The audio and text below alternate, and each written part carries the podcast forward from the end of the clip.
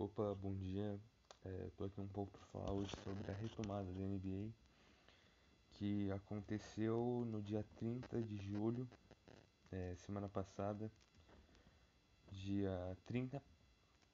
E foi o primeiro jogo foi New Orleans Pelicans e Utah Jazz. O Utah Jazz saiu vitorioso.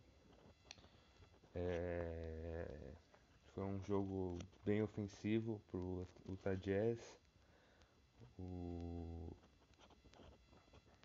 o jogo foi bem difícil, mas o Utah conseguiu sair melhor. Foi um jogo bem disputado. O... É... No, na parte do Pelicans, o maior pontuador foi o Brandon Ingram, é, com 23 pontos, 8 rebotes e 33 minutos em quadra.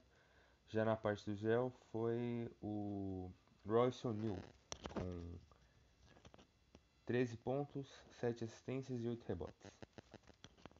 É, a NBA tem, tem, teremos jogos hoje NBA, pela NBA, Bucks, Milwaukee Bucks e Brooklyn Nets, lá em Milwaukee.